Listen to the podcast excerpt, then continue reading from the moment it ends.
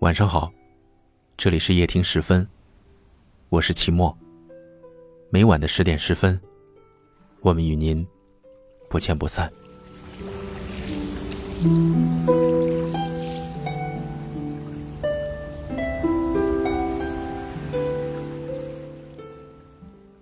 昨天，单位的一位女同事问我：“周星驰的电影，你最喜欢哪一部？”我没有犹豫，说是《喜剧之王》。他说：“我还以为你会喜欢《大话西游》呢。”对于一个不再懵懂的人来说，相比《大话西游》里的曾经相爱却不懂珍惜，更让人心痛的，可能是自己最愿意为感情付出的时候，却发现自己一无所有。一句“我养你”，活生生的亘在了两人中间。依旧相爱，再难相见。有些感情，始于我爱你，却止于我养你。我有位好朋友老李，当初追了自己喜欢的大学同学两年，软磨硬泡，使尽浑身解数，但是对方始终犹犹豫豫，没有明确表态。他自己是农村出身。女方是城市家庭，而且那个时候大家都刚毕业没多久，在城市里站都站不稳。别人的父母始终不愿意让女儿跟他在一起。老李最后还是放弃了对那位女孩的追求，没有理由你爱别人就要别人和你一起筚路蓝缕。爱情有时候不是比谁更勇敢，而是谁更自私。现在他和自己的太太生活的很好。奋斗多年，有自己的房子，还有一对双胞胎女儿。有次酒席上，大家都聊得很开，各种吹牛侃大山。老李却突然向我吐露，当初和那个女孩分开的时候，其实挺怨的，怨他们家人狗眼看人低。直到自己有了女儿，才明白为人父母的良苦用心。自己的女儿平时在家里磕磕碰碰，都感觉自己心头掉肉。更何况是将他们的一生托付给前途未卜的穷小子。离开自己的怀抱，总感觉他们会冷。而很多婚姻，说是我爱你，其实一直奔波在我养你。网络上很流行一句话：男人负责赚钱养家，女人负责貌美如花。爱一个人，就希望他衣食无忧。但其实真正爱一个人。奋斗，就不会是一个人的事儿。单位有一位同事，结婚五年还未要孩子。就在前段时间，他老婆打电话告诉他自己怀孕了，他竟然当着所有同事的面哭了。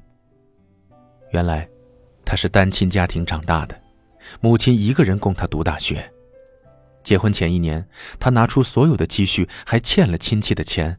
还为居无定所的母亲在小镇里买了处房子。后来与老婆结婚的时候，几乎是一穷二白，两个人摸爬滚打整整五年，一直不敢要孩子，怕没有能力承担父母的责任。直到今年，家里面的经济状况才慢慢的好转起来，妻子怀孕，对他来说是一种馈赠，也是一种积压已久的愧疚。当初信誓旦旦的说要他过得好，到最后他付出的汗水并不比自己少，他甚至一度以为我养你，或许就此成了夕阳下最落寞的允诺。庆幸，苦，终于还是会熬过去。最感人的、最平凡的“我养你”三个字，更多的是一份承担。当你分身乏术、孤军难挨的时候。我愿意站出来为你分担。几年前，我偶然认识了一位网络作家，文笔斐然，很受读者喜爱。在相互了解之后，我才知道，他的主业竟然是一位家庭主夫。当时他的妻子与自己同在外企工作，两人的孩子出生后，妻子不忍就此放弃事业，而同处于事业上升期的他，毅然选择了离职，照看孩子。洗衣做饭。我问他这么做甘心吗？他说：“家庭主妇也是养家，有什么不甘心的？”婚姻里没有绝对的谁应该养谁，因为爱情里从来不分强与弱。两个人在一起，最打动人心的并不是我爱你，而是我养你。因为当一个人说出来“我爱你”的时候，他更多的是以站在高处欣赏风景的姿态与你并排而立；而一个人说出“我养你”的时候，露出的却是在低谷中为你披荆斩棘的背影。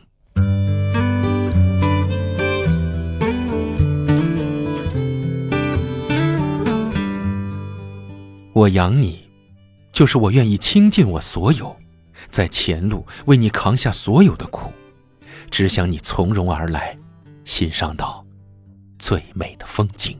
我以为我早已忘记那段熟悉的旋律，可每当九月来临，秋风便会唱起。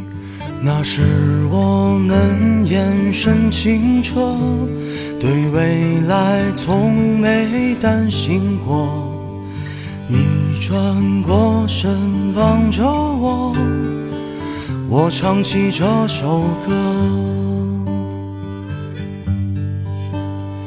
你是年少的欢喜，喜欢的少年是你。希望你不会忘记今天我哼的歌曲。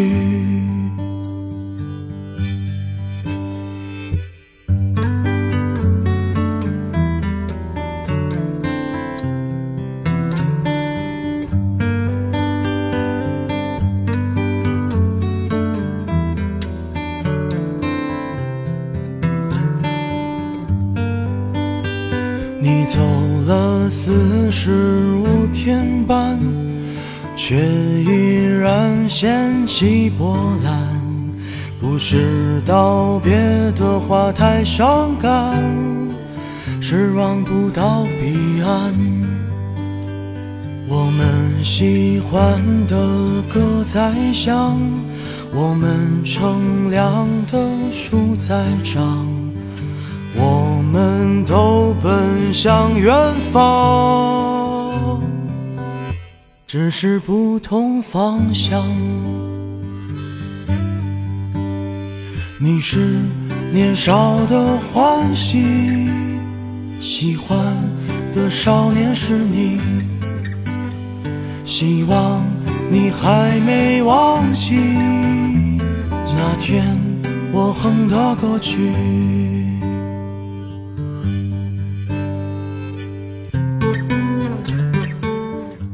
我们在不同的城市，但我们却有着相同的故事。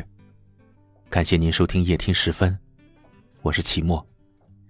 你们可以在下方的留言区找到我，欢迎给我留言，分享你们的故事。很幸运遇见你，愿你一切安好，晚安。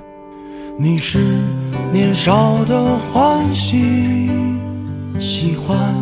的少年是你，希望你还没忘记那天我哼的歌曲。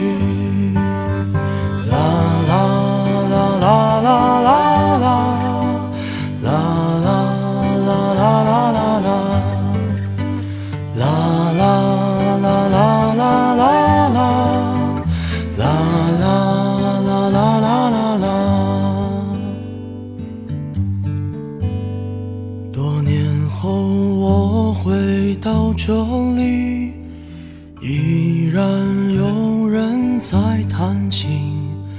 虽然那不再是我和你，可那旋律依然清晰。